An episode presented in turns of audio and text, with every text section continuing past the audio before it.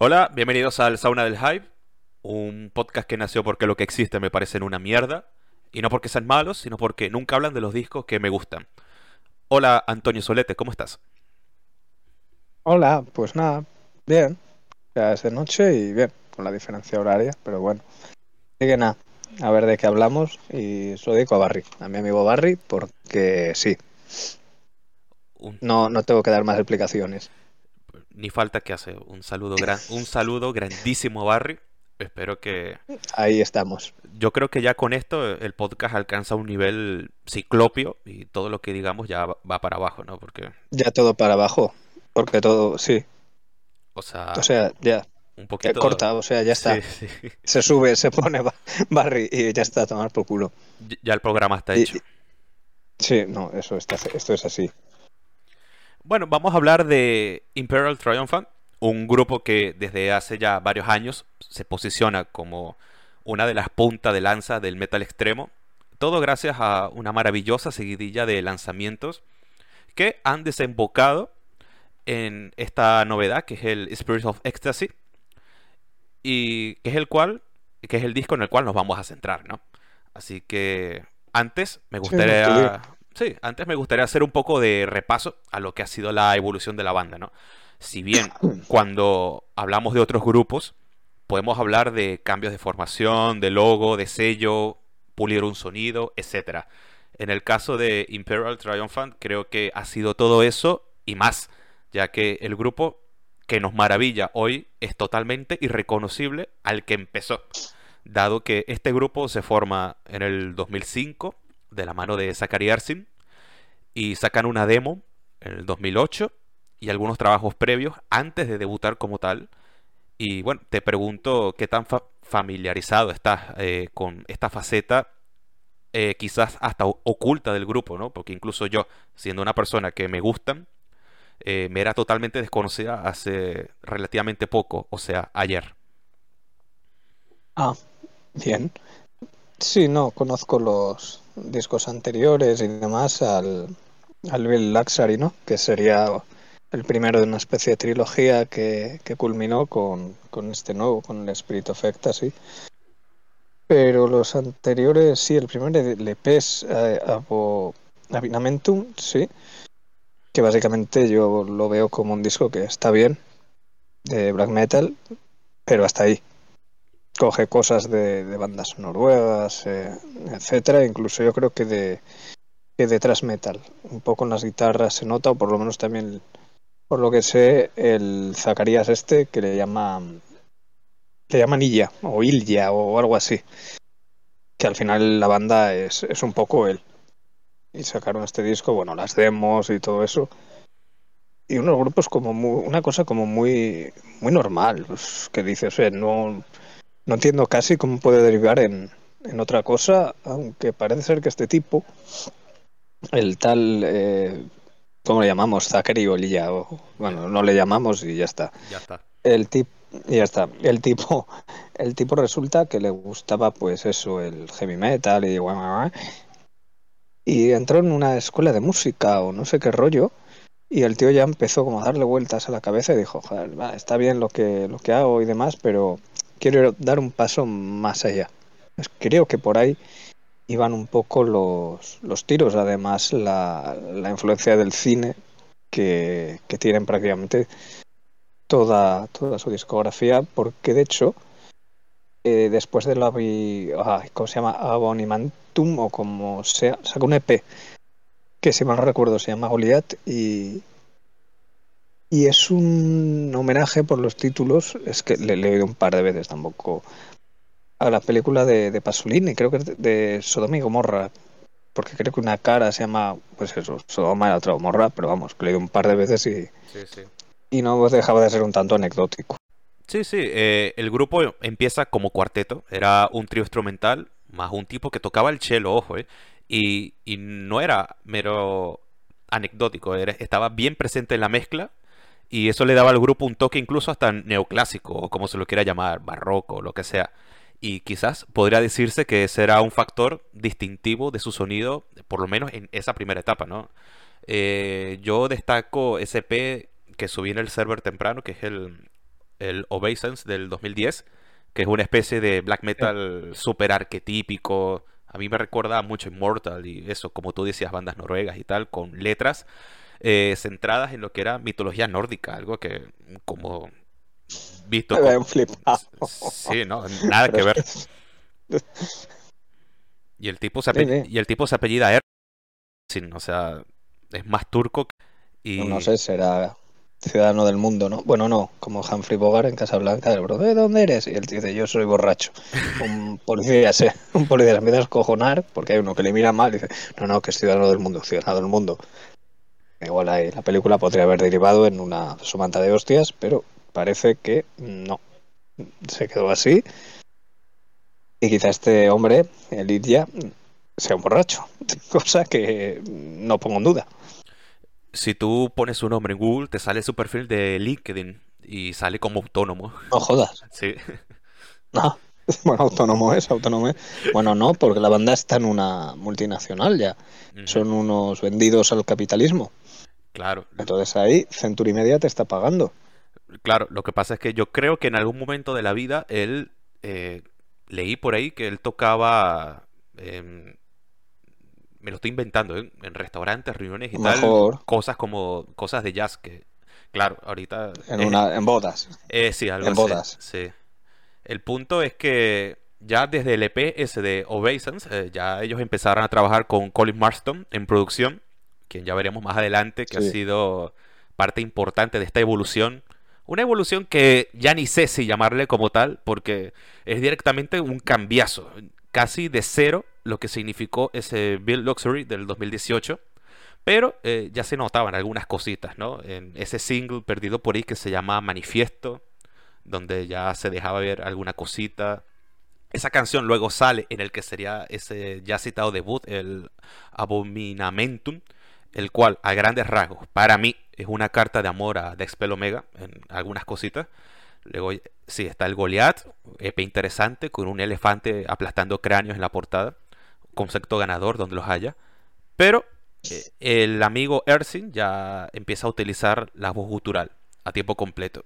Y aquí yo creo que ya podemos detenernos un poquito en lo que fue el Abyssal Gods. Un disco donde el sonido del grupo ya se enfila un poco y con solo ver la portada ya encontramos elementos visuales que son parte de su identidad. Eh, ¿Has podido degustar este Abyssal Gods? Sí, de hecho, de hecho lo he estado escuchando antes. A mí Abyssal Gods me gusta bastante. De hecho, tengo que decir que me gusta más que Veil Luxury. Y lo digo totalmente en serio, pero quizás también porque Abyssal Gods sea ya eh, de esta primera etapa hemos llegado hasta aquí tenemos y tenemos que partir de, de cero como haría un poco después. Porque además lo que comentaste, ¿no? Que, es una banda que ha tenido unos cambios de, formación prácticamente continuos. Hasta que llega hoy en día con, con Kenny Rohowski, creo que es, que es batería, pero vino un tanto después. Y no me acuerdo si eh, Steve Blanco es el bajista, se puede llamar. Eh, sí, el vino después en el Bill Luxury, que es cuando se consolida. Eso, que es la, la formación, claro, eso, eso, iba yo. en Abyssal Gods ya se puede ver ahí sí que claramente lo que, lo que harían después, pero como especie de, de disco, digamos, intermedio, que el tipo tenía sus ideas, pero todavía tenía ahí a Noruega, Suecia un poco en la cabeza, que posteriormente al tipo le preguntaron pues por, por esas influencias y dijo sí, pero pero hasta cierto punto. Porque, por lo que sé, pues el tipo ha tenido influencias de, de bastante tipo, pero bueno, eso ya lo, lo comentamos luego, pero así de, no sé, de bandas del estilo, por ejemplo, Blue, Blue Snort, al, al hombre, pues parece ser que, le gustan bastante, algo que, bueno, a mí me, me, llamó la atención porque al final piensas un poco por esos primeros discos en, en las bandas, digamos, de siempre, ¿no? Que has dicho Immortal y etcétera, etcétera, etcétera. ¿A ti habías Gods? ¿Qué te parece? Pues me parece eso, el disco que más o menos asienta a Imperial, al Imperial que conocemos hoy en día, ¿no? Sobre todo, yo creo que eso es notable en portada y musicalmente también, ¿no? Claro, ya la, ya, la formación se establece en el C by Luxury que yo creo que ya tiran la casa por la ventana y es el que les, les permite estar chupando de la teta de, de Century Media hoy en día. Sí. Y lo que comentaste es verdad, lo de Despelomega sí que se tienen ese aire al, al principio y a Eternus creo que yo creo que un poco también.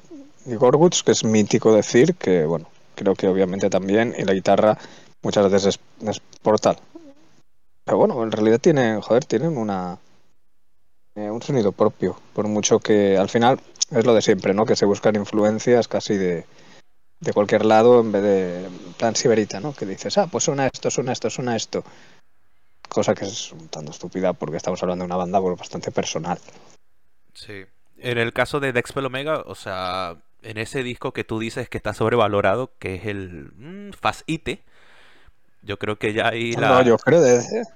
No, de Despel Omega no, yo creo que no he dicho que están... ¿Cuál he dicho yo que está sobrevalorado? ¿De Despel Omega? El, el Fast Ite, en la portada que está el tipo No, cayendo. pues- Ah, sí, puede ser que lo haya dicho, pues bueno, eh, me gusta el disco. No, Me no. gusta la banda, tío. Sí, sí, no. eh, Me estoy el, perdiendo ya. el punto es que en ese disco eh, la banda ya como que se aleja de un black metal, eh, digamos, Ah. tradicional y se, Ya, ya, ya. y- y se enrosca en ese black metal experimental que mucha gente llama de vanguardia o avant-garde, que bueno, para mí no deja de ser black metal con elementos ajenos al metal, que en este caso puede ser el jazz, ¿no? Esa, hay, hay compases, hay cosas arrítmicas de, en ese disco que podemos ver reflejado en esta etapa de Imperial Triumphant, ¿no? Sí, pero Baila, Baila Luxury, por ejemplo, yo pienso que, que, que este grupo pues tiene... mm, A ver, eh, además de esas estas influencias que decimos, ¿no? Del, del, del metal, pues tienen...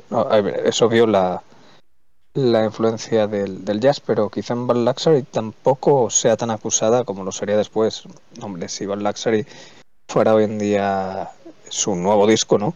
Se hablaría mucho de ese jazz, pero es que viendo que posteriormente lo, lo potenciaron, pues mucho más, es como, bueno, queda un poco enterrado quizá, ¿no? Por los, por los dos post- posteriores. Y Bad Luxury sí que tiene cosas que a mí me, me llaman la me llaman bastante la atención en el sentido en el que yo creo que él era la primera canción y alguna sabía por ahí que como también hay bastante influencia de, de bandas sonoras que meten bastante algo de western o a mí me recordó a eso y no sé algún cacho por ahí como de flamenco pero aquí ya me estoy viniendo un poco arriba porque no lo no recuerdo exa- exactamente pero luego también tiene eso una canción mítica suya no Chernobyl Blues que creo que está cantada en ruso.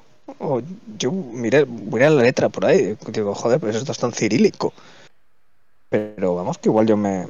No, no lo sé, pero ya digo, me, me sorprendió bastante. La canción es popular, quizá por, por cantarla en ese idioma, por la, la calidad de la misma, vaya. Sí, algo que se consolida también en, en By Luxury es esa larga lista de invitados que ellos tiran de, de ahí en Uf, adelante. siempre Sí, son un poco pesados, ¿eh? claro. Joder. En este último Spirit of Ecstasy para mí sí se le fue la, sí se le fue la pinza en muchas cosas. Ya llegaremos, ya, ya llegaremos a Sí, ese. ya, ya se llegará. El punto es que en este By Luxury, desde la portada, en donde vemos a nuestra fiel amiga María Robot, en España, Sí. en España también se le conoce así, ¿no? Sí, creo que sí. Eh, Sí, sí, sí.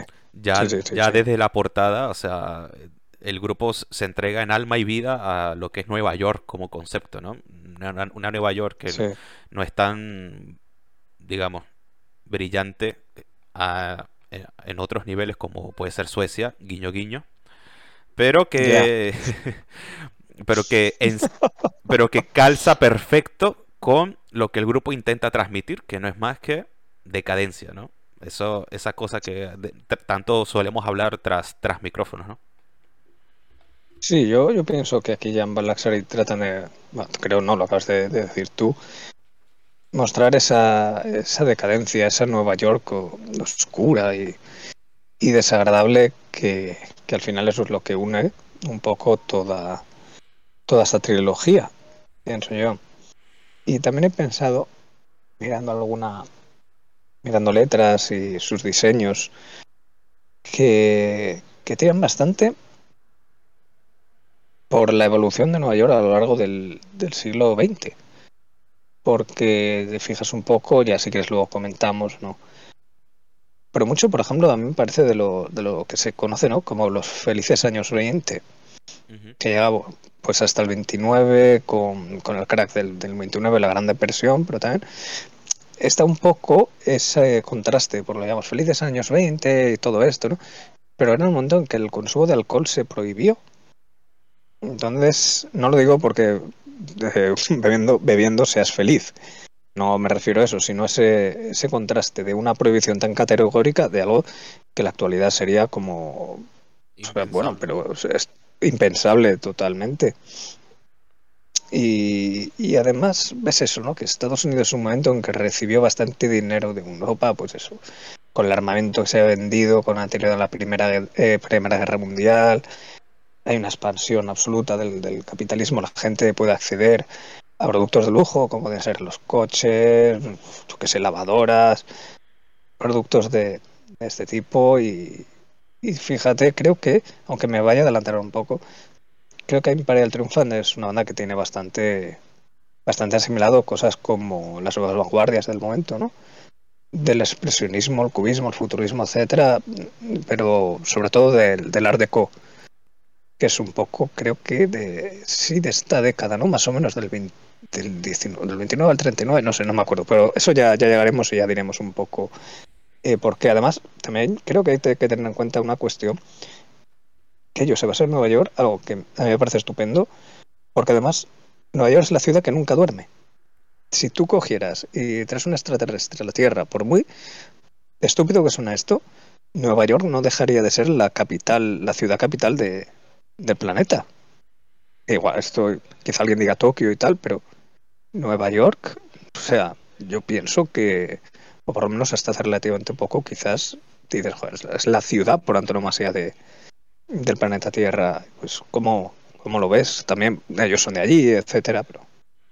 Sí, eh, así como decíamos al comienzo que se me hacía raro en, encontrar a este grupo cantando sobre mitología nórdica, haciendo uso de una apropiación cultural casi hasta infantil, ya eh, centrados en su contexto, me, me, parece maravilloso porque ¿quién más te puede desgranar eh, la historia de, Nueva York a través de los siglos, a través de música, que estos tipos, ¿no? Que ya, yo creo que ya ha quedado muy, muy palpable que gente culta, ¿no? Sí, desde, luego, por, por, lo que dijimos, un poco al, al principio de, de, que no solo se basan en la música, sino también en la... A mí me gusta decir siempre lo del, cine, aunque sea como muy típico, ¿no? Aunque ya, ya llegaremos. Pero creo está claro que Godard, eh, Kubrick o Freelance son gente que, que ha influenciado a, esta banda incluso eh, la literatura, que esto es algo que, que, no se, que no se comenta mucho, pero ellos yo he visto por ahí que sí que lo, lo ven y claro, o sea, tienen esa influencia y he dicho, claro, tienes razón, porque la terrible película, el libro, si es bueno, pues la película es terrible y no comparo el cine con la literatura porque son lenguajes distintos, ¿no? Pero Cosmópolis, de, de Don Lillo, no deja de ser una película en la que un tipo se sube a una, limusina, tiene, bueno, caga dinero y se pone a recorrer Nueva York. Entonces, ahí se ve un poco por, por dónde van los tiros. Ellos han nombrado a Don Delillo. Yo entiendo que puede ser Cosmópolis. La... Sí, se llama, sí, lo hago decir bien. Algo que a ellos les, les influenció la obra incluso, no sé, está esa decadencia con otros libros de este tipo, Noches de cocaína, que no tienen nada que ver con, con el vicio, es una crítica a las clases altas de americanas, incluso mm, cosas más actuales, como un tipo que, que se llama The Wait. Yo he leído un par de libros de él, que eran Los Hermanos Sisters y French Exit, tiene bastante éxito en los, últimos años y se, se notan sus textos, pero bueno, ya, ya llegaremos incluso en, literatura experimental con... Esto se lo, se lo leía a ellos porque esto yo no sabía quién era. A un tal Daniel Lewski, con una obra digamos, que casa de algo, de los árboles o de no sé qué, pero otra cosa más, ¿no? Que suma a, la, a todo lo que es esta, esta banda. Me parece muy interesante empezar a tratar ese tema porque, bueno, yo conocí a este grupo por Alphaville, yo creo que mucha gente también fue así. Y, sí, yo también. Y ya lo, ya lo mencionaste antes, o sea, cuando tú ves la portada, cuando tú escuchas esta música, lees las letras, lo primero que las imágenes mentales que se arman en tu, en tu cráneo, en tu psiquis, es eh, eso, eh, la Metrópolis de Lang, la eh, Ice White Shot de Kubrick y un poquito de, de Godard, aunque sea por... ¿Cómo se llama eso? Em, por asociación, pero... por asociación porque... Si te fijas, pues hay muchas veces que hacen hacen referencia a él en vídeos, en, cosas así, o incluso por ahí hay introducciones o algún, alguna cosa que meten algún rollo que yo creo que es en francés. Pero también es verdad que aquí ya vuelvo un poco a, la historia que tú coges el Ardeco, estos grandes edificios, ¿no? Que también tienen una influencia clara en, en Francia. Entonces quizás ellos lo, lo trans juntan esas dos cosas, ¿no? Pero ya supongo que esto ya estoy yo Estoy ya eh, pensando pues ya como muy a lo grande. No, pero, está. bien, está bien. Yo creo que por en el gran triunfo de, de Alphaville es que más allá de una ejecución instrumental maravillosa, el grupo es capaz de teletransportarte por medio de su música a esa gran manzana, ¿no? Que, que se elevó por que se en un momento en el que ya, ya lo dijiste, Europa estaba herida tras la guerra y te reviven esas imágenes de la ley seca, de los gángsters, de los rascacielos, sus luces, la revolución de, del sonido en el cine. Ese es, pero a la vez, eso es lo genial, pero a la vez lo mezclan con ese sentimiento de angustia del inmigrante, del American Dream, una rutina laboral enfermiza, zozobra, avaricia, eh, asesinato y no sé, una época también, o sea, como tú dijiste, eh, en el sentido literario también riquísima. Ah, como, no sé, el Gran Gatsby que a ti no te gusta. O... No. Pero nada, ¿eh? No, o qué sé yo, la hoguera de No diré nada más. La hoguera de las vanidades, última salida a Brooklyn, o sea, ese tipo de cosas, ¿no? Eh, este grupo mete mano en todo ello. Sí, porque eh, volviendo un poco al Fabil, aunque puede ser la portada, un poco una, el edificio Chrysler. o una cosa así similar, ¿no? Pero eso, el momento arquitectónico, industrial artístico de la época, el edificio Chamin, también todos estos diseños tan, lo que decimos, ¿no? Estos rascacielos tan increíbles. Yo me imagino que, una persona que nunca ha estado en Nueva York, me imagino que, tú llegas allí, miras para arriba y tengas el síndrome, no, no recuerdo cómo se llama, que hostia, pero esto, ¿hasta dónde llega? y creo que también puede tirar un poco por ahí estas, estas cosas. Pero incluso cuando tú ves las letras, aunque reitero que ya hablaremos disculpa, con más profundidad de, ello, creo que también incluso tiran por el teatro. Eh, por ejemplo, el Fluxus, no sé si lo conoces, un movimiento artístico de, del teatro, que esto ya es, creo que ya de los mm, de los 60 el cual simplemente es, bueno, que busca la libertad, el antiarte y que la idea del arte es que fluya. Por ejemplo, una persona que estuvo influenciada por esto fue la, mismísima Yoko Ono. Mm. Y ya en esto además tira ya en los 60, puedes ver a comienzos, que esto ya es un poco todo, ¿no? Se critica la sociedad, se busca una especie de democratización que en el momento pues no, no existe y, y de ahí esto es en Nueva York y de ella surge el tema de, no sé si esto no es muy popular, el grupo de los Motherfuckers que hacían una revista, creo que a mitad de los 60, se llama Black Mask y, ellos consideran que el arte tiene que ser gratis, que la gente tiene, tiene que acceder al arte, tiene que, que ver el arte por, porque tiene que ser gratuito. Yo no sé hasta qué punto puede ser eso así, en el sentido en el que una obra de arte hay que cuidarlas no digo lucrarse de ello, pero, vamos.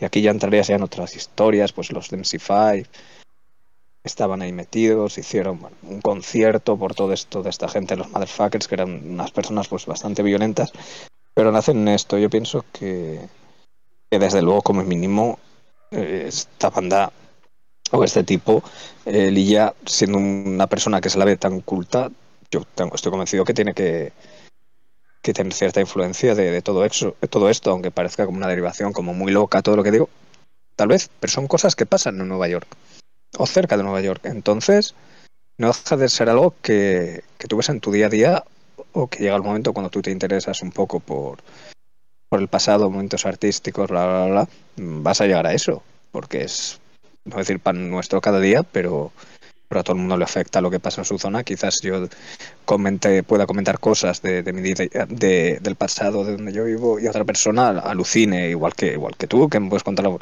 algo del pasado, pues más o menos reciente, o que ha y lo cuentes y dices, joder, ¿qué, ¿qué, dices? Se entiende por dónde voy, ¿no? Sí, sí, sí. Y es que para mí, o sea, el triunfo de este grupo, haciendo un poquito de juego con su nombre, es eso, que es, a pesar de que se despachan discos neuróticos, porque lo son, sí. la profundidad de todos los elementos que componen este disco, o sea, bueno, estos discos, eh, sí, que... eh, es genial. Y los saltos que dan en el, los saltos temporales que dan en el tiempo no me sorprendería para nada que llegasen a hacer un disco conceptual sobre Seinfeld en plan decadencia, no sé. Que estaría bueno. Sí, yo también. Yo pienso que ya esta gente puede llegar a hacerte un disco entero instrumental o casi instrumental y cascarse tres canciones de 20 minutos y ahora cada una y ahora ya está hecho, tomar por culo. No es algo que me parezca descabellado viendo su propia evolución. De hecho, tienen un live que han sacado entre Alphaville y Spirit of Ecstasy. Yo no le he oído. ¿Le conoces o le, o le has oído? El, el An Evening with Imperial Triumphant. El... Mm, No sé, no sé el título. Sé que existe. Hmm. Si es ese, no, no, no lo he escuchado. Los discos en vivo me, me suelen dar flojera. Es que los discos en vivo son una cosa un poco peculiar, ¿no? Porque muchas veces, joder, cosas se está grabando en vivo, pero luego cobrezan los instrumentos, entonces hay veces que son como que tienen esa doble trampa, ¿no? Yo pienso que los hay muy buenos o, o muy malos o los que o los que se les ve que esto tiene trampa por todos los lados, es lo que dice un amigo mío, ¿no? En directo cuando los tengo delante en mi nariz. Punto. Vale, vale, es una forma de verlo y yo lo apoyo por lo menos en un porcentaje bastante alto en ese sentido. Y bueno, cuando grabamos contigo, eh, los conciertos nos dan absolutamente igual. Eso como filosofía Totalmente. de vida. Totalmente, a la mierda. ¿Para qué voy a ir a ver a alguien que no conozco? Encima pagando. O sea, no págame tú a mí. De hecho, yo siempre lo digo. Yo en un concierto de Mayhem, yo llevo una camiseta naranja. Y Teo tenía una, y un amigo tenía una camiseta roja. Entonces, como dijimos, somos los más extremos del lugar. Eh, ¿Por qué? sí, Porque había... ¿Cómo? y sí, y sí, sí lo eran. Estaban contracorriente, ¿no? Vamos a ver, yo no me acuerdo qué hice ese día, solo sé que me levanté, no pensé en nada. Me puse una camiseta naranja que tenía, ahora es que está reventada, pero era cómoda. Digo, luego me voy a ir a un concierto, a- no era en mi comunidad, y ya está, llego allí y lo primero que me encuentro fue al típico notas de "Oh, bravo, bravo, con una, con una, una cazadora y un parche de Burzum. Y digo, no, claro, es que estos de Mayhem no lo han visto en su puta vida esto, ¿no? De verdad. Ibas andando por allí, era en un polígono y, veías eso y es como, a ver, que... O sea, solo me falta empezar a aplaudir con las orejas viendo aquí la panda catetos que, que estoy viendo por esta broma, ¿eh? Digo por lo de Burzum, no que la gente que estuviera en el concierto lo, lo fueran porque obviamente no los conozco. Eh, y eso pasó, que era brutal porque yo estaba en, bueno, en una fila, en alguna, y te girabas y veía al público y digo, coño, todos de negro y yo de naranja. Y aquí este de, de, de rojo. Pues, pues, claro que sí. Lo que no sé es cómo no nos dijeron los de la banda que nos sacáramos una foto con ellos. Porque, no sé, yo no voy a ir donde los fulanos esos, que no sé en noruego, para pedirles algo. Y hasta aquí llega la aventura que estoy contando, ya me empiezo a enrollar con ella y no le importa a nadie. No, y Alfa Milati. Es que es maravilloso. No, no, no, o sea, quería cerrar el, el, el subtema de los conciertos porque eso, junto con la mítica anécdota de fumarte una caja de cigarros viendo a Kiss y diciendo me quiero ir a la puta mierda, es lo mejor, ¿no? Y, y- y bueno, por supuesto, es- cuando empecemos a, a capitalizar este podcast, que bueno, es la meta de aquí a 10 años. La idea sería tener una máquina del tiempo y ver en vivo a, a Mercromina y ya está, ¿no? Ah, sí. Es lo único que, que me importa, la verdad. Con Es- Kiss. No, no. O con Nine Inch Nails, que también he visto Nine Inch Nails y fue lo mismo. no, Joder, esto me está quitando años de vida verlo. No. Como, de fumar. como dijiste aquel, como dijiste aquella vez, a, a mí ver gente volando por, por los aires como que no, no, no me mo- No, no, no, porque me da envidia además. Pero no, ver gente volando era como, hostias, ¿qué, qué es esto? Y, pero hay que decir que lo que saqué en claro que fue ver a uno de Kiss, el que más pelo tiene en el pecho, es que no me sé los nombres.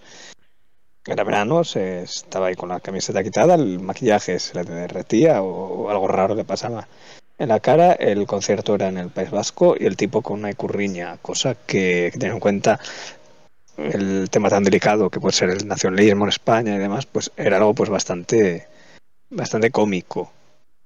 Con lo- es con lo que me quedo de, de ese concierto y mi amigo Eric, que también le dedicó el, el podcast porque sí, estaba con él, fue el, el que me invitó a ir a un festival, me dijo sus palabras literales, de 30.000 personas tú debes de ser el único que está hasta los cojones. Y dije, no te diría yo que no.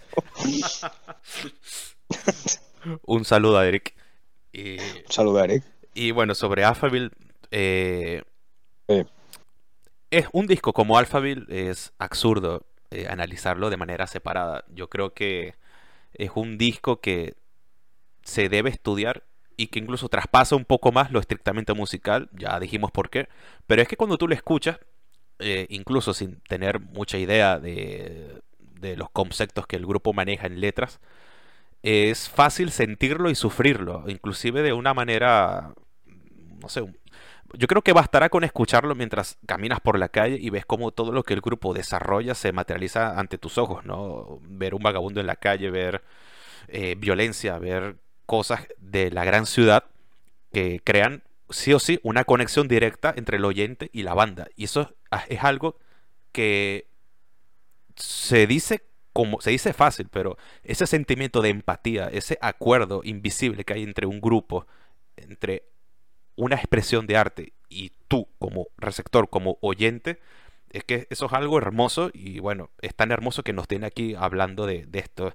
Y yo creo que Alphaville, bueno, nada, es un disco que crea esa conexión, incluido con los covers de Boypot y de The Residents, que bueno, yo creo que el de The Residents eh, funciona bastante bien como outro, pero yo confieso que el de Boybot eh, se lo pudieron haber metido por el culo, porque creo que no aporta Sí, yo, yo también, porque para escuchar la canción de Boybot escucho la, la original. ¿Qué pasa con The Residents? Que tienen una... Estarían más cerca de, de lo que tratan de demostrar eh, Imperial Triumphant. ¿Por qué? Porque era una banda también que se ha considerado de avant-garde, tienen la hostia de discos, me no sé si hacen también el, juegan con la estética, esto ya no estoy seguro, pero yo la banda ya la conocía, mm, a ver, no soy un experto en ella, porque no lo soy, pero sí que me llamó bastante la atención que, digo, anda, un grupo que hace una, una versión de esta gente y luego ya empiezas a oírlo y dices, vale, ya, ya entiendo por qué lo hacen. De hecho, el Fabric tiene algo que es bastante interesante y es que en vez de basar todo, toda la potencia de la música en la guitarra, como pasa muchas veces, en el doble pedal y tocar rápido y ya está, no. Ahí está el bajo y la batería, que tú quitas ese bajo y esa batería y pones a otro bajo y otra batería y no te va a sonar igual, muy probablemente. Quizá por lo que hemos dicho, ¿no? Por esos términos eh, musicales en los que se mueven de jazzísticos que, que en Alphaville, aunque explotarían um, en el último disco, aquí es que son muy claros, que dices, o sea, lo que me está mostrando aquí y lo que comentas, que es bastante visual el disco. Es más como una especie de, versión extrema, ¿no? Si se quiere, de, cosas como, como El Camino de Kerouac. ¿En qué sentido? En el que ese libro es un tipo que se pone a recorrer América, etcétera, y son momentos en los cuales el jazz es música todavía casi underground. Entonces entiendo que, que incluso podría llegar a hacer eso, se hace una comparativa, si se quiere, un poco forzada, pero te puede, puede ser que tú vas andando por la calle, ves un concierto, te encuentras a esta banda tocando Alphaville y dices, ah, pues no, no desentona que esto no lo conozca nadie en el sentido en el que esta música no está de moda ahora mismo. ¿A ti qué te parece esta idea tan loca que se me ocurrió un día escuchándolo por la calle? Mm, me parece que, bueno, yo, yo creo que esto enlaza perfecto con lo que considero que es el Spirit of Ecstasy. Primero que nada, ¿te gusta la adaptación al cine de, del libro de Kerouac? Sí, sí, sí me, sí me gusta. Hmm, interesante. Pues... No te voy a decir que sea lo mejor, pero... Sí, está bien. Es que Kristen Stewart me cae bien. Ah, vale. Bien. Eh, Nunca me había planteado si ese hombre me podía caer mejor o peor. La verdad. Sí que otras personas hay fumadas, no, famosas, populares, etcétera, pues sí, no, precisamente este señor no, no me lo había planteado del, todo. Esa, esa sería la, la protagonista, la chica. Sí, eh, pero desde luego creo que se puede hacer una película mejor. De hecho, si nos ponemos, creo que... No, no me voy a poner a hablar, por... hay road movies mejores. Yo qué sé, Carreteras, Falta dan dos direcciones, o Fresas Salvajes son, son buenas películas, se recomiendan, aunque esto ya no tenga absolutamente nada que ver con lo que estamos hablando aquí. Es cultural, pues ya está. Es cultural, o sea, si, si Imperial Triumph se da, eh, tiene los cojones de sacar un disco donde el arte vuela, bueno, ¿por qué nosotros no podemos volar hablando de él? Porque al final... Efectivamente. No sé, dice Fresa Salvaje y me encanta, eh, no sé, eh, una película de Godard que pueda más o menos mm, asimilarse a lo que el grupo pretende. Pierrot Lefort no se puede considerar una road movie, ¿no? Yo creo que falta carretera ahí. Sí, falta carretera, pero es muy pero vamos, es muy random. hay la... Es muy random. Sí, sí, un poco sí. Pero fíjate que eso también creo que tiene su influencia en, en la propia banda en el sentido del movimiento, lo que venía a ser todo este tema de los beatniks, eh, etcétera, porque es que sigo convencido de que esta gente está enamorada o de tanto de Nueva York de del siglo XX como de la de diferentes movimientos de la América, como ya dije antes, todo esto fluxus, etcétera. No deja de ser algo que, que se mueve, vamos, que, que fluye por, por, todo este, por todo este continente. Lo digo porque es que ahora mismo no me empieces a hacer preguntas de Kerouac de, y de esta gente, porque no me acuerdo. No me acuerdo bien. De Burroughs, eh, etcétera, etcétera, etcétera. Entonces vamos a, vamos a entonces vamos a encaminarnos al Spirit of Ecstasy, que bueno, el Alphaville, si bien pese a todo lo que comentábamos que es fascinante, es un disco oscurísimo, es un disco pesimista, un disco decadente. El Spirit of Ecstasy, que ya cuando el grupo avisaba que empezó a grabar, que yo creo que empezó muy temprano, claro, les agarró la pandemia en el medio, tiempo tuvieron para hacer algo, supongo, y de ahí seguro que de esas sesiones y tal salió este disco que desde la mera portada si bien el Alphaville es un disco oscuro y tal, ya con la portada del Sphere of Ecstasy se nota un poco de, no sé si de positivismo, pero sí una manera distinta a para acercarse a lo que el grupo pretende. No sé si me sigues. Sí, sí te sigo. De hecho, creo que eh, este Spirit of Ecstasy tiene una cosa, que la prueba portada ya te avisa. Porque lo que hemos comentado es que es un grupo que juega con la con lo visual y en directo, pues ahí tienen esas máscaras, etcétera, que son símbolos eh, neoyorquinos, por cierto. No me quiero reiterar, pero se nota que, que es algo del, del Deco. Y en, la, en esa portada vemos a una tipa que se quita la máscara. Entonces debes ir de decir, mira, a la mierda, vamos a hacer este disco porque nos encanta y si te gusta bien y si no, pues, pues nada. Entonces sí lo veo como quizás un fin de una trilogía que empieza con el ya mencionado By Luxury y acaba aquí. Que este disco vaya a ser clásico como lo puede ser en la actualidad Alphaville, eso el tiempo lo dirá.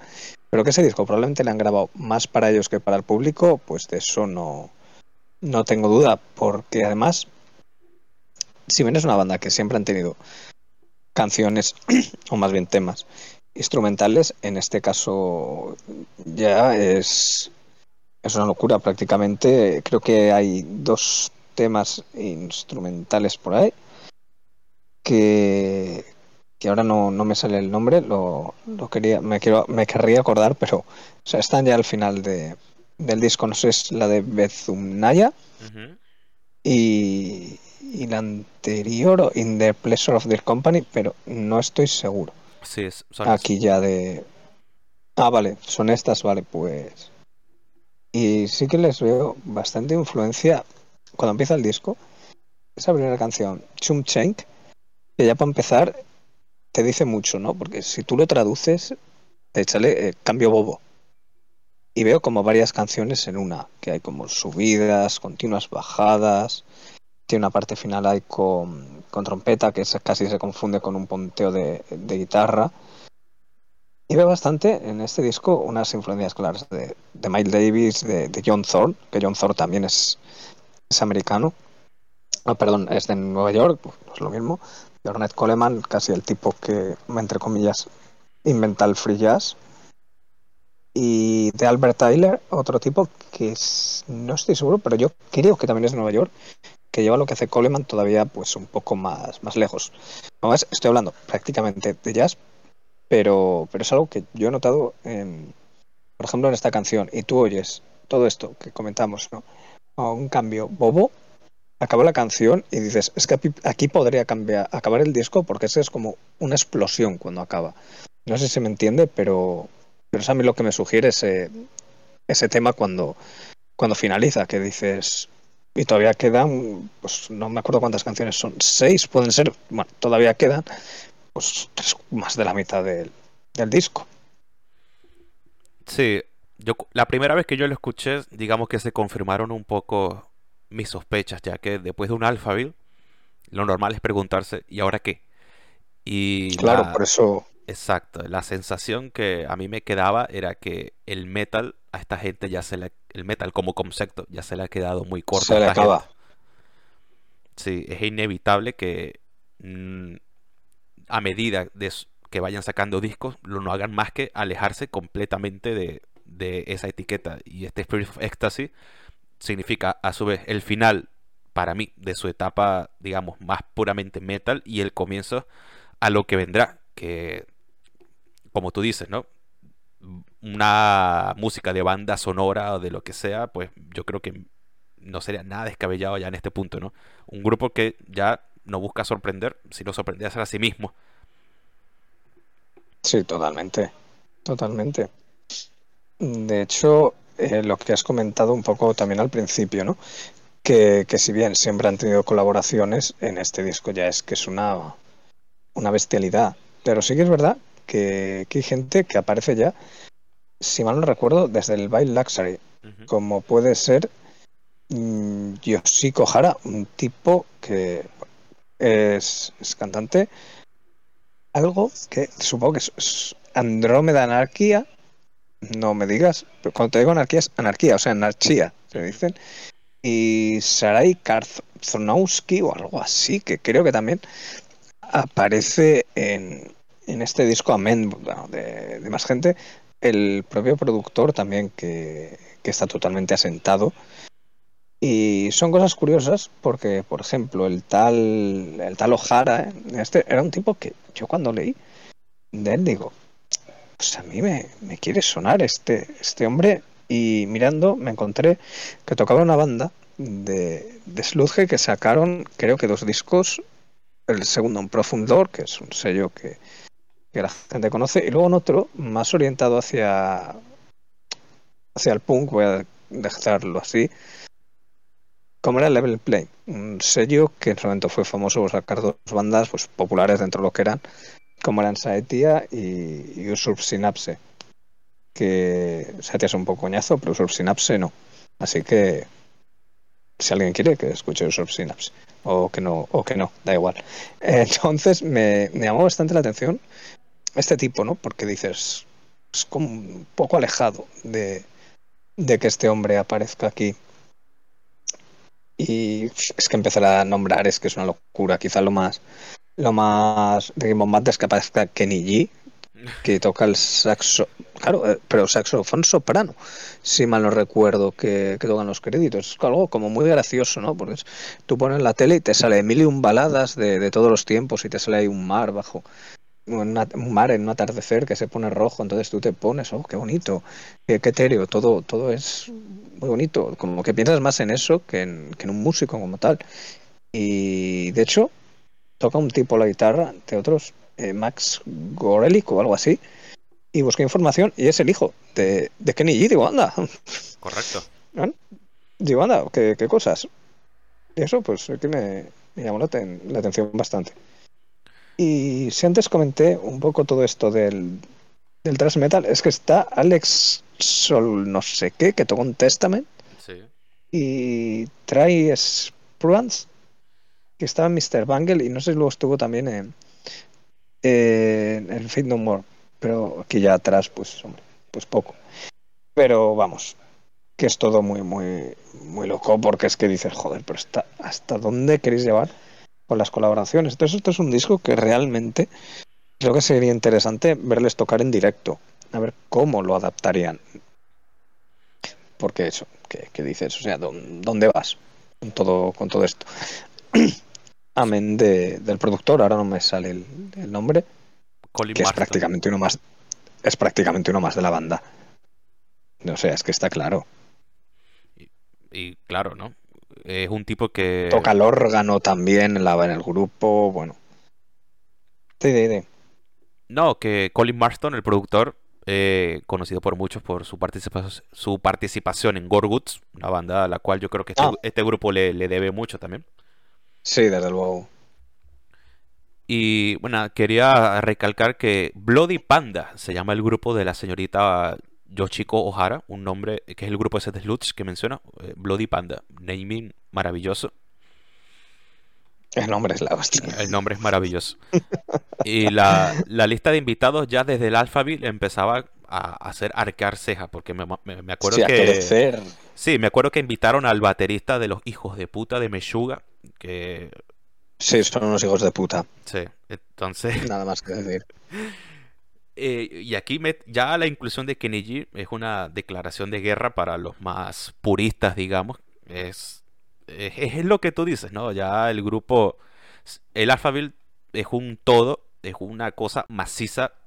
Aquí el Spirit of Ecstasy es un disco que ya desde la primera canción se divide en pedacitos, ¿no? Y no necesariamente te da la impresión de ser un disco inconexo, que para mí eso es lo más maravilloso de él, que pese a estar dividido en pedacitos, a priori totalmente eh, distantes entre sí, eh, te encuentras que nuevamente eh, es una interpretación magistral con profundidad, todos los pasajes bien marcados entre sí, siempre muy, muy proclives a caer en un caos total, pero es un caos encaminado. O sea, este grupo está definitivamente en otra línea, y, pero ya muy alejada de lo que es el metal tradicional. Sí, sí, desde luego, porque escuchándolo, a mí me pareció que, por ejemplo, escuchas la, segunda canción, ¿no? La de Metro Vértigo, que ya la. ya el título es maravilloso. Entonces empieza con una garra, con una guitarra arrastrada. Es que de repente hay un piano por ahí que rompe totalmente la canción y empiezan subidas y bajadas. Claro, Metro Vértigo, pues dices, ¿qué es esto? Pues potencia absoluta. Y si miras la letra, creo recordar que hablaba un poco de, que el neocapitalismo es una mierda, etcétera. Entonces el mundo va a toda hostia y, yo creo que lo, hacen bien. Aquí, de rompo la canción y de repente lo subimos todo lo que dé, bajamos y acabamos con un cambio tranquilo. Esto es otra de las cosas que yo pienso que, definen un poco a, a esta banda en todo su concepto. ¿no? no digo la canción, sino la descripción que estoy haciendo de, de esta canción, quizás. Y claro, te habla de Nueva York, obviamente. Un poco también con esto de. ya sabemos todos cómo es Nueva York. Eh, Nueva York es tan genial, digamos, que pese a no estar nunca, ni por lo menos yo sé que no estaré nunca, o sea, sabemos perfectamente cómo es y la asociamos gracias a toda esta cultura popular. Sí, sí, está claro.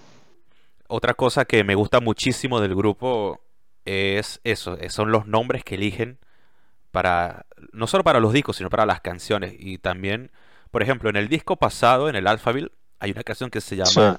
Bueno, eh, hay canciones que tienen nombres geniales, Excelsior, City, City, City Swine, Atomic Age.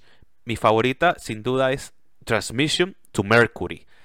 Y esa analogía espacial eh, aquí la repiten con lo que es el Mercurius Gilded, que me encanta, ¿no? O sea, el grupo toca absolutamente todos los palos, como bien puede ser una carrera espacial, como bien puede ser una analogía con cómo el humano eh, pudre todo su entorno y aún así busca pudrir lo que está a años luz de distancia, eh, me parece genial.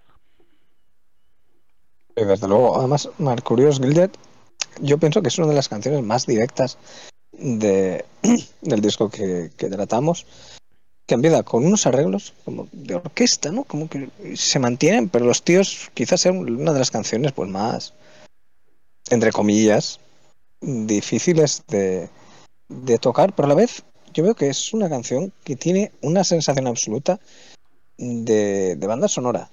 Quizá también por, por las varias voces que, que meten y no sé, algo, algo así, algo que, quizás, bueno, que pase por todo el disco, ¿no? En este caso creo que es bastante no, notable. Incluso cuando vuelves vuelvo a la de Metro Vértigo, es una canción también que Metro Vértigo que puede sonarme un poco a su manera, vocalmente en la de Alphaville, porque Alphaville cuando pues, cuando grita el tío el, tal Illa o como se llamará, Alphaville cuando aparece eso a mí me encanta y Metro Vértigo también lo hace y, lo mismo, es que me, encanta. Pero vuelvo un poco a Marcus Gilded, que es lo que dices, que es espacial, pero a la vez en la Tierra. Es algo como, no voy a decir curioso, pero ese aire de bandas sonoras lo que le lo marca. De hecho, fue el segundo adelanto, una cosa así, que sacaron, si mal no recuerdo. Entonces, aquí también te, te muestra bastante esta canción. Aunque quizás esto que te decimos muestra mucho, muestra tal, muestra cual. Es que todas las canciones no sé, quizás es lo que, lo que intentan. ¿Tú de este disco eh, te quedarías con esta, con Mercury's Gilded, como mejor canción dentro de las escuchas que hayas podido darle y tal, o todavía no tienes favorita en este caso? Mm. Yo creo que va un yo poco, no, ¿eh? Yo creo que va un poco de la mano de que al ser un disco, claro, todavía muy reciente, vamos, que salió hace, oficialmente. El 22. Sí, todavía falta asentar cosas. Yo creo que va un poco de la mano que hacer un disco tan dividido en trocitos, en cosas. Yo creo que cuesta tener una canción, digamos, tan icónica como pudo ser en el disco pasado, una, una City Swine que tiene eh, se, da el lujo de tener un estribillo incluso digamos que se te graba. Aquí yo creo que hay, que, hay que hacer un ejercicio de, de memoria y de, de, predisposición un poco más importante.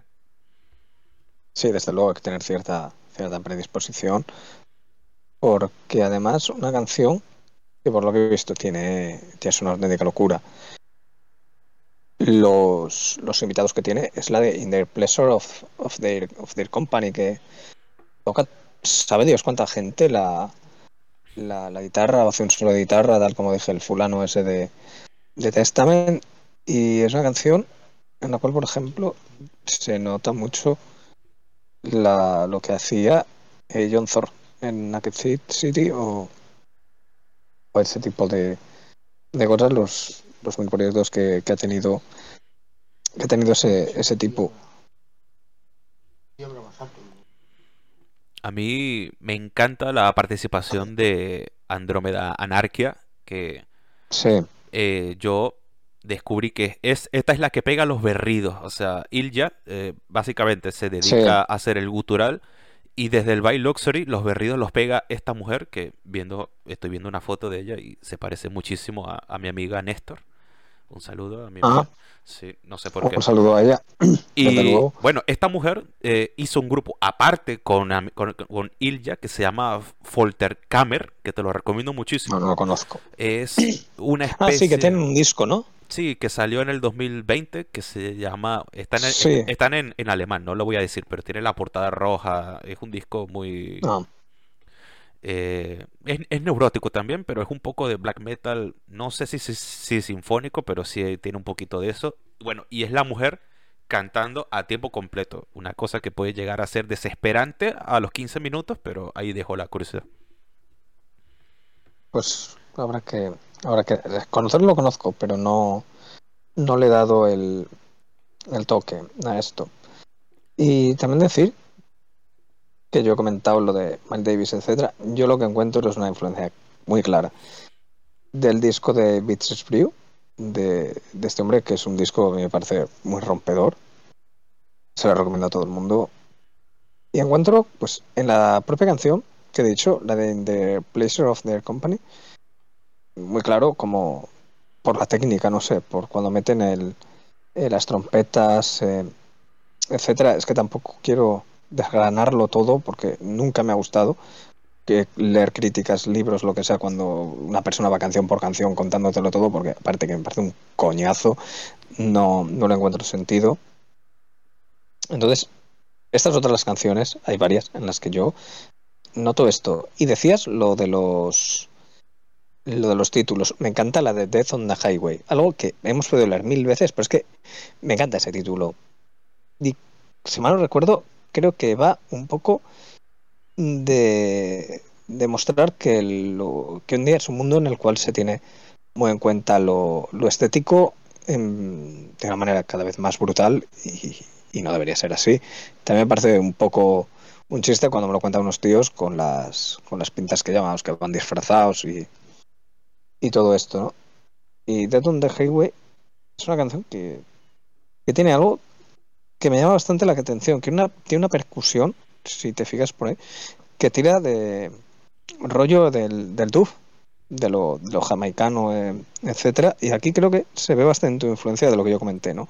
De la no, no wave, por ejemplo, y partes etéreas, e incluso, me atrevo a decir, del propio Lou Reed, de un disco que sacó de Metal Music Machine, que básicamente es un disco de ruido. Y cuando te digo ruido, es ruido. Drones, eh, etcétera, no hay voz, es una locura. Hay gente que le parece maravilloso, otros que les parece una mierda. Pero ahí lo noto. ¿De dónde es Lou Reed? Volvemos a lo mismo. De Nueva York. Bueno, ya, que mencionas la batería en este disco, es que lo que es Kenny Grohowski, el tipo, vamos, me parece un baterista, un músico de la putísima madre. Joder, es que, hostias, es que lo que decíamos antes, que es que bajo, bajo y batería son, pues es medio grupo, sí, como todos. Ya, pero es que en este realmente se intenta ya desde la, la propia producción, etcétera, que sea así. Mostrar que, mirar, hacemos esto y esto es así y nos y os lo vamos a demostrar y lo, lo demuestran totalmente. Por lo que digo, ¿no? De, de esto de en general, ¿no? De los de lo que hacen con la caja, el bajo, etcétera. Creo que queda muy muy claro. Luego también está por ahí. Sí, dime. No, no, perdón. Solo iba a decir que para mí en este disco la batería y el bajo están mucho más presentes que la guitarra. Pero continúa. Sí, desde luego. Sí, sí, desde luego, eso. Y lo que digo, esa percusión que tiene eh, casi jamaicana y por lo que he leído, en...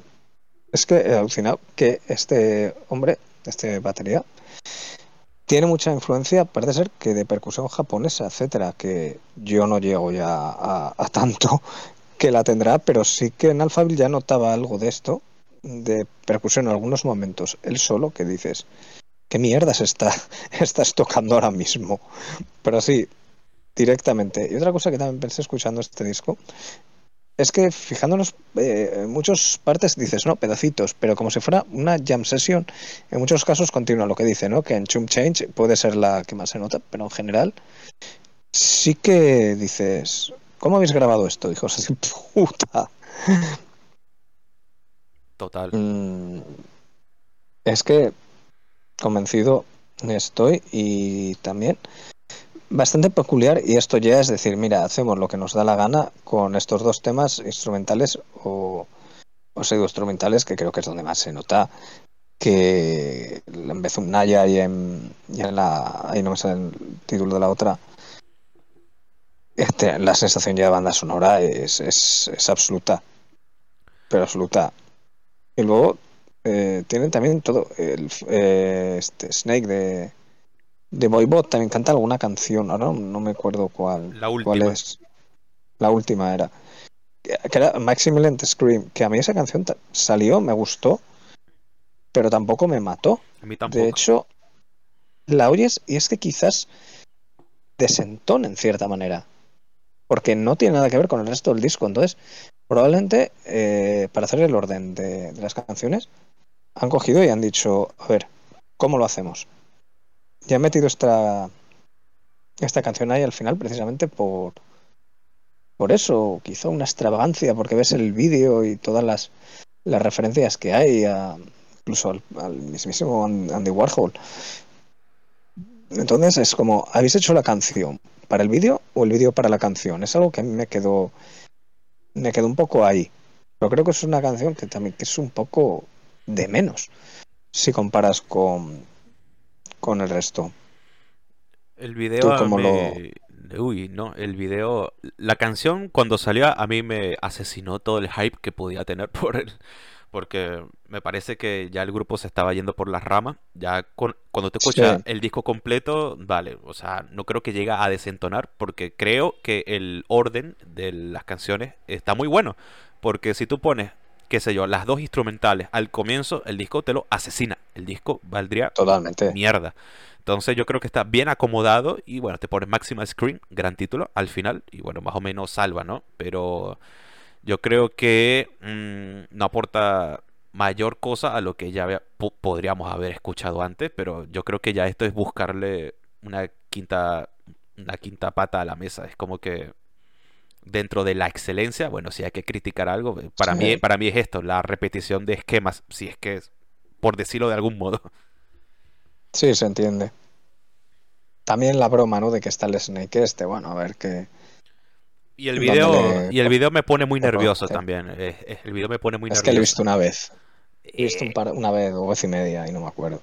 Que va rápido, ¿no? Si mal no recuerdo. no, y, Puede ser. y están los tipos como que tocando en un, en una montaña a, a estas chicas que van en el auto. Es como que, no, ¿qué haces? No.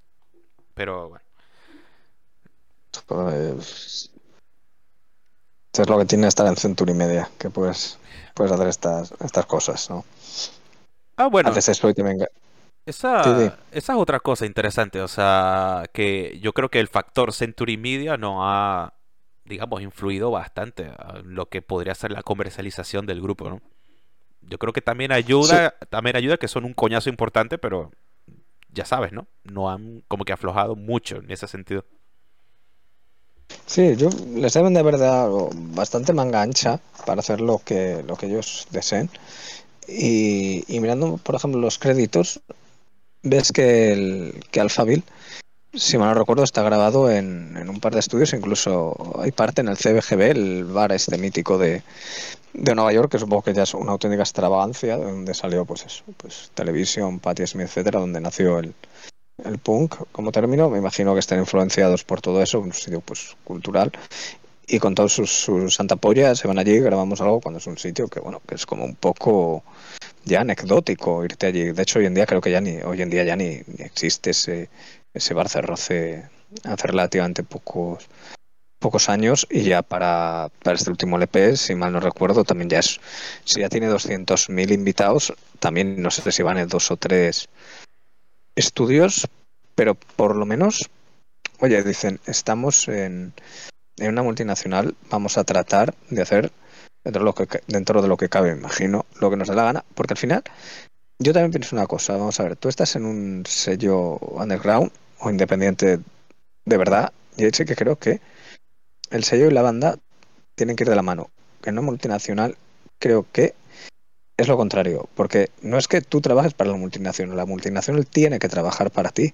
Y creo que en el caso de, de este último disco de Imperial Triumphant queda bastante claro, luego que vaya a ser un fracaso o lo que sea, si es que se busca, pues no sé, se busca ganar dinero, yo no sé hasta qué punto se puede ganar con una banda como esta. Pero también muchas veces tienen bandas, este tipo de, de compañías tan grandes, porque les da estatus, porque les da prestigio, que dicen, bueno, yo tengo este grupo, sí, yo tengo este grupo y tal, no vendemos un puto disco, pero le tengo yo. ¿Sabes? También muchas veces yo, yo opino un poco, un poco eso también. Que sea el caso de este grupo, pues bueno, ya, ya veremos, pero por lo menos parece que hacen lo que les da la, la santa gana y en este disco pues se ha quedado bastante claro. Exactamente, como el Barcelona cuando fichó a Memphis Depay, a tu amigo Memphis. sí, quedó muy claro lo que, lo que estaban haciendo ahí. Y- Joder, es malo el hijo puta. Es nivel Betis. O sea, tú llevas de tío al Betis y es puto Dios. a ver, Pero para el Betis que te gana la Copa el Rey, que igual va a la UEFA, para ese Betis. Que no vendan la moto, o sea que no. si tú mañana tienes que salir con un 11, ¿a quién pones? Sí. ¿A, a Braid White o a Wadepay? A Braithwaite. Primero porque me cae bien. Así que ya está, enchufe absoluto. Y porque me gusta más cómo celebra los goles y no tiene la puta mierda esta de barba que se ha puesto ahora de moda. Esto que tú te pones la parte así de abajo, te lo dejas la perilla un poco barba y por arriba te lo, te lo afeitas. Pero bueno, ¿qué mierda es esa? Así que de pay a chupar banquillo. Además Braithwaite me cae bien porque resulta que tiene más dinero que ni sé. Porque el tío, por inversiones o no sé qué, bueno, en realidad me cae mal porque tiene dinero. Pero vamos, tiene como, como su cierta, su cierta gracia. Y sí, pondría, desde luego, además el nombre es maravilloso, Braithwaite, o sea, suena todo como muy, no sé a qué, pero suena a algo que es, que es cómico. Aunque A Barry White. vender A Barry White, suena. a Barry White, Sí. sí, Pero Y- además, Memphis Depay es un grandísimo hijo de puta porque sabes que tiene de mascota un león. Ah, sí, no lo sabía. Si Tony Montana tenía un tigre, pues ¿por qué no va a tener este hombre un león? Es, técnica va bien, pero es que es muy lento. Ya, ya te voy a pasar foto para que aprecies esa obra, obra visual que es Memphis Depay con su león. Se sube encima del león. Eh, Quiero ah, pensar que sí. Bueno, aquí estaba pequeño, pero ese león yo creo que ya está grande. Ahí te lo pasé. Ah. Bueno, es que la, la vida del león no sé cómo va. Si siete años de león son como siete años de, de perro o no sé. O los leones, es que me gustan más los tigres. Los tigres son Pero más no cool. le harías... Sí, son, son mejor, son más cool. Pero no le diría que no a un, a un león. Si tuviera donde meterle, vaya. ¿Cuál sería tu top 3 de felinos? De felinos. Joder, yo qué sé. Nunca me lo he planteado. Bueno, pero soy clásico. El tigre, el, el tigre número uno. El número uno, desde luego. El guepardo. Porque me gusta cuando tienen las cosas esas blancas, no son las hembras. O, y luego, pues. Si fuera un niño te diría la pantera. Pero tengo manía de la pantera. Ya sabemos todos por qué. O sea, por la banda. Sí, sí. Pero es curioso, ¿no? Una, una banda que se llama Pantera y pones a un tipo que se apellida Anselmo. O sea, como que no pega, es como feo. Eso, ¿por qué Anselmo? Un nombre como muy cutre. Aunque llamarte Pantera también es cutre. Bueno, todo lo que rodea a Pantera y su mundo es cutre. Porque ellos in- in- inventan un título, hay un título, un el growth metal, ¿no? Yo también quiero saber que me explique a alguien qué cojones es eso. Que tú me pongas un disco y me dices, mira, esto es. Y digo, ah, bien, bien. Seguro que no me gusta, porque, porque no. Pero me queda. Para gustos los, los colores. Es como escuchar un disco. Lamb of God es una banda de, de grove metal, pregunto. Eh, uf, no me quiero meter en ese pastizal, la verdad. Bueno, a ver, tú dirías que sí o que no. Eh, Así de simple. Sí, sin dar explicaciones ni nada. ¿Sí o no? hombre, pero si, si el metal, el metal al final que es una guitarra distorsionada o una actitud. Una guitarra distorsionada. A mí lo de las actitudes siempre me ha parecido una gilipollez. Que yo soy un fulano, que mañana me levanto la mañana. eh, hago lo que tengo, me limpio, hago lo que tengo que hacer, me pongo unos pantalones y me voy a la calle. Y no me creo que toda esta buena gente haga lo mismo. O sea, eh, Paul Stanley se levanta y hace lo mismo que yo. Echa un meao, desayuna y se va a la calle o a sus quehaceres. Ya, es que yo lo de las actitudes y tal se me lo lleva un poco mal.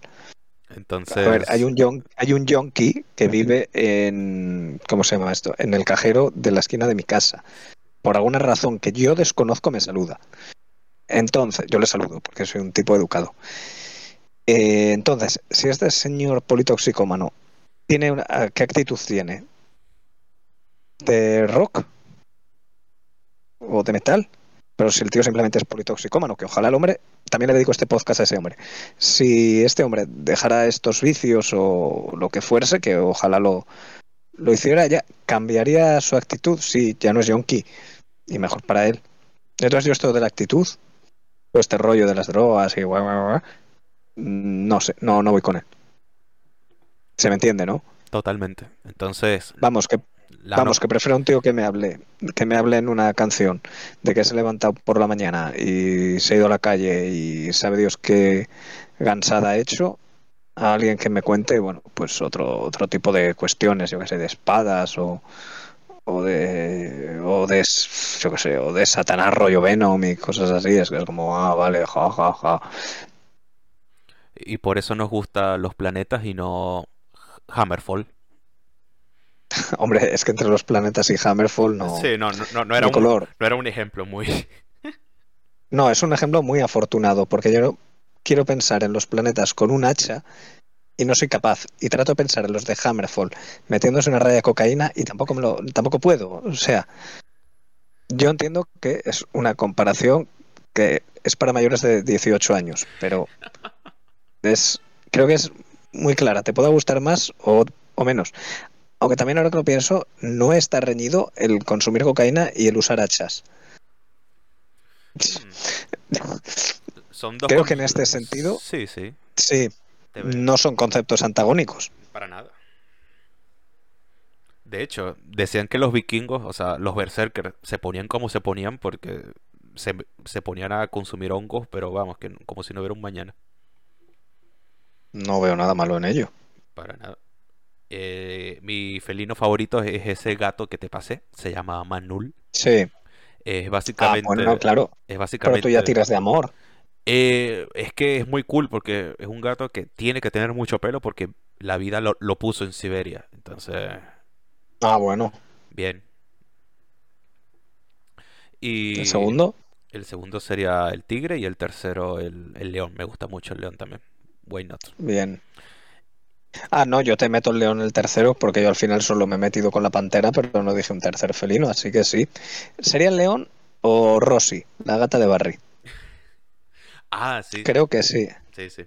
Barry tiene una gata, se llama Rosy y creo que el león y Rosy. Aunque si tengo que elegir, ahora porque están en un precipicio y hay que salvar a uno de los dos, pues aunque Rosy caería de pie, pues salvo a Rosy. Obvio. Básicamente porque el león me pega un mordisco y me jode. A tope con Rosy. Y, A tope con Rosy. y bueno, se nos está haciendo un poco largo esto. Ha sido un episodio muy, Peculiar, ¿no? muy barroco, como un disco de Imperial Triumphant. Yo creo que le hemos, en ese sentido le hemos, le hemos hecho mucha justicia. Sí, es lo que se intenta, ¿no? Con este tipo de, de, de parloteo. Además, joder, hemos contado muchas cosas de la banda y demás. Probablemente ni ellos mismos ya se, se acuerden de, de ello, porque Lilla, el amigo, también se viene arriba y te empieza a contar que le gusta, pues eso, Stravinsky y, y un tipo Alberto, no sé qué, también vi por ahí. Entonces, aunque también tengo que decir que vi una entrevista buscando algo de información que la verdad tampoco es que haya buscado la hostia. El tipo decía que le gustaría tocar con Metallica. Quiero entender que eso es una broma. O sea, sería... A ver, lo que pasa es que tú, si tú tocas con Metallica, directamente tu banda eh, sa- sa- vende el cuádruple. Y es- yo creo que por ahí, Eso también. por ahí, por ahí, por ahí lo veo. Ah, bueno, si es para ganar dinero tampoco lo, lo veo mal. Bueno, Joder. sí, obvio, ¿no? Es como lo que se ha comparado muchas veces, el dinero de la felicidad, sí. No, que, que sí, que, que no me vendan la moto, que, que, que sí. O O sea, ¿tú esto cómo lo ves? Este, esa filosofía, pues no sé. eh, cuando Metallica tocó un cover de los Misfits, estos directamente revivieron, así que no sé. Ya, pero ¿qué Misfits? Porque esos Misfits son otros, todos una puta mierda. El American Psycho, bueno, no, es una puta mierda el American Psycho. ¿En La serio? canción de... Tiene, tiene una canción por ahí, la de Elena, que esa es hit, pero los Misfits, mira, los Misfits, sale el Walk Among Us, que eso es una obra maestra. Creo que ahí se separaron o tiene uno después, no me acuerdo. Ahora mueren los Misfits. Porque yo, unos Misfits sin dancing, no los concibo. Y, esto es así. Que revivan todo lo que tú quieras, incluso el American Psycho, es que me parece una canción para, para estar bebiendo cerveza o en su defecto calimocho y gritar American Psycho como, como si no hubiera un mañana. O sea, la fiesta pagana de los Misfits sería American Psycho, de Mago de Oz, fiesta pagana. ¿Qué te parece? Es que no me gusta Mago de Oz. A mí, yo no voy no voy ni, a reproducir ese nombre en este nuestro espacio, pero los Misfits sí. A mí sí me gusta esa etapa con, con Michale o Michael, Michale, Michael, Michael Graves, que American ah, Psycho, American Psycho como canción individual mm, no me fascina, pero el disco me parece bien y el que siguió incluso mejor, que es el, el Famous Monster. A mí me gusta.